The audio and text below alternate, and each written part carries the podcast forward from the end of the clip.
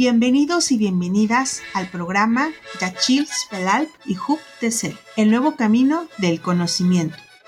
Este episodio forma parte del programa de formación para colectivos productivos de las comunidades indígenas celtales de la zona selva del estado de Chiapas. Una colaboración entre Ishim AC, el Nodo de Innovación Empresarial del IDIR Ibero Puebla, Fundación ADO y Fundación Volkswagen. Con este programa buscamos contribuir al desarrollo de capacidades comunitarias desde sus propios valores para que generen alternativas de autogestión y vida digna, mediante la formación en la modalidad de microlearning.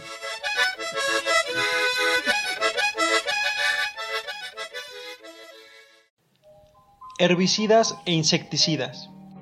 Hoy hablaremos sobre los pesticidas, insecticidas, herbicidas y los cuidados que debemos tener con ellos.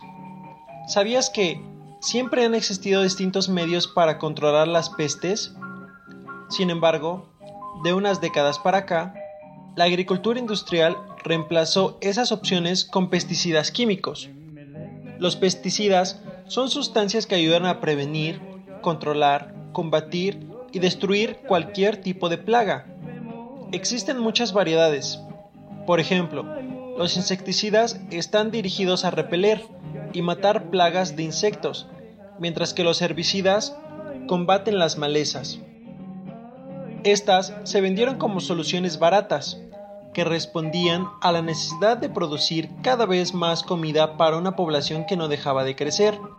Sin embargo, ocasionan muchos problemas, los pesticidas, herbicidas e insecticidas químicos aplicados directamente en el campo son causantes de contaminación ambiental y presentan un riesgo para nuestra salud, la de otros seres vivos y la del planeta en general. Por su parte, los herbicidas no solo matan las malas hierbas, sino que matan todas aquellas que crecen junto a los cultivos, incluyendo quelites y flores silvestres. Esto es un gran problema, pues los insectos polinizadores como las abejas y las mariposas se quedan sin alimento o lo comen contaminado y empiezan a morir, lo que afecta a todo el medio ambiente. Por otro lado, algunos herbicidas pueden permanecer en la tierra hasta 10 años y llegar al agua subterránea que luego contamina pozos, ríos y mares. Estos productos son altamente tóxicos tanto que sus recipientes no pueden ser reutilizados y es importante desecharlos de forma responsable para evitar envenenamientos que podrían llegar hasta la muerte. Sus etiquetas recomiendan manejarlos con mucho cuidado para que no toque nuestra piel, ojos o alguien los beba. La gente puede intoxicarse con estos productos de distintas formas. 1. Por beberlo, oral aguda. 2. Por contacto con la piel, dérmica. 3. Por inhalarlo al respirar el aire contaminado por pesticidas. Y 4. Por ingerirlo a través de alimentos contaminados, crónica.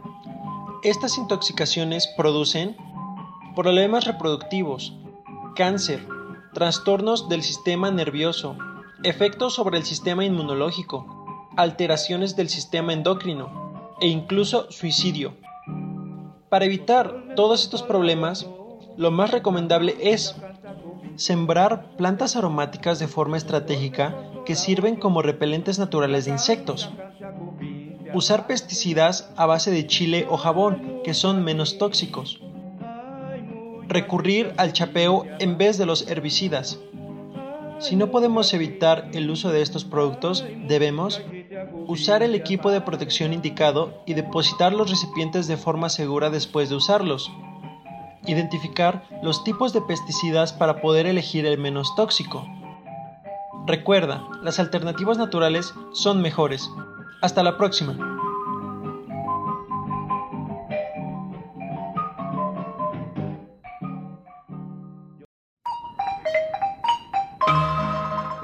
Agradecemos tu tiempo y atención. Escúchanos en nuestro próximo episodio.